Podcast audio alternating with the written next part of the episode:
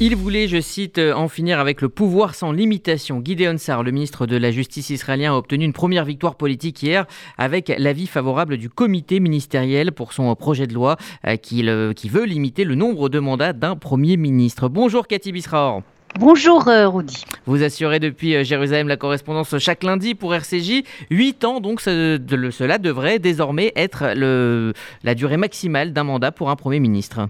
Oui, et avec euh, cette loi, Israël rentrera en fait dans le club des grandes, euh, grandes démocraties euh, occidentales où le pouvoir exécutif puissant est également limité. C'est un petit peu la fin des débuts de l'État d'Israël ou de, des chefs israéliens tout puissants, charismatiques de David Ben Gurion à Benjamin Netanyahou. Et on peut dire d'une certaine manière que c'est une maturité politique hein, de l'État d'Israël après 70 ans d'existence. Ce qui est intéressant de remarquer, c'est que cette loi n'est pas seulement soutenue par le gouvernement actuel. Il y a une grande partie de l'opposition au sein du Likoud notamment qui soutiennent cette loi. Certes, il y a également des oppositions célèbres comme Benjamin Netanyahou, mais il y a une grande partie du Likoud qui euh, soutient cette loi et ça montre véritablement qu'il y a une volonté de changer le rapport avec le pouvoir exécutif. Ceci dit, ce succès de Guy Donsar n'est en fait qu'un demi-succès car Guy Donsar, euh, ennemi juré de Benjamin Netanyahou, voulait absolument que cette loi soit rétroactive, ce qui n'en est rien.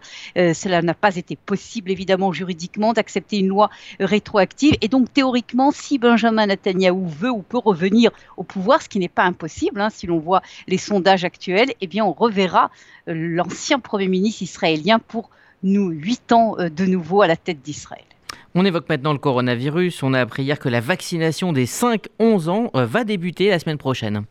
Absolument, mais la grande question, c'est est-ce que les parents vont accepter de vacciner leurs euh, bambins Et ce n'est pas sûr du tout si l'on voit les différentes enquêtes qui sont publiées par la presse israélienne de ce matin. Pour l'instant, c'est vrai que ça peut évoluer, mais pour l'instant, moins de 20% des parents ont l'intention de faire vacciner leurs enfants. Et puis ça se comprend parce qu'en Israël, contrairement à ce qui se passe euh, en Europe de l'Est ou dans certains pays européens, en fait, le Covid a été euh, quasiment éradiqué. Il n'y a presque plus aujourd'hui du Covid. Certes, cela peut revenir et c'est ça la grande question. Mais pour l'instant, donc, l'évaluation est que cette vaccination des enfants qui est possible sera euh, tout de même très limitée sur le terrain.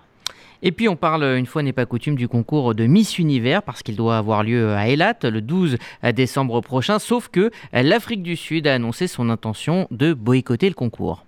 Oui, à chaque fois, l'Afrique du Sud, avec euh, le conflit israélo-palestinien, boycotte un certain nombre de choses qui se passent en Israël. Il faut remarquer que sur ce point-là, les organisateurs du concours en Afrique du Sud, eux, veulent euh, participer à ce concours. On ne sait pas très bien, en fin de compte, quel sera le résultat. Maintenant, ce qui est intéressant sur ce concours Miss Univers, c'est qu'il provoque un énorme débat euh, en Israël avec plusieurs groupes de pression contre ce concours. Ce débat existe dans le monde entier. En Israël, on dit qu'à l'heure de MeToo, il n'y a plus lieu de ces types de concours. Il y a même euh, un groupe qui dit nous sommes d'accord qu'il y a un concours Miss Univers, mais il faut qu'il y ait également un groupe Monsieur euh, Univers. Maintenant, ceci dit, quoi qu'il en soit, c'est sûr que c'est une énorme opération euh, de succès touristique pour la ville d'Elat, qui sera au cœur des débats et des regards pendant tout ce concours de Miss Univers. Merci Cathy Bisraor, donc depuis Jérusalem.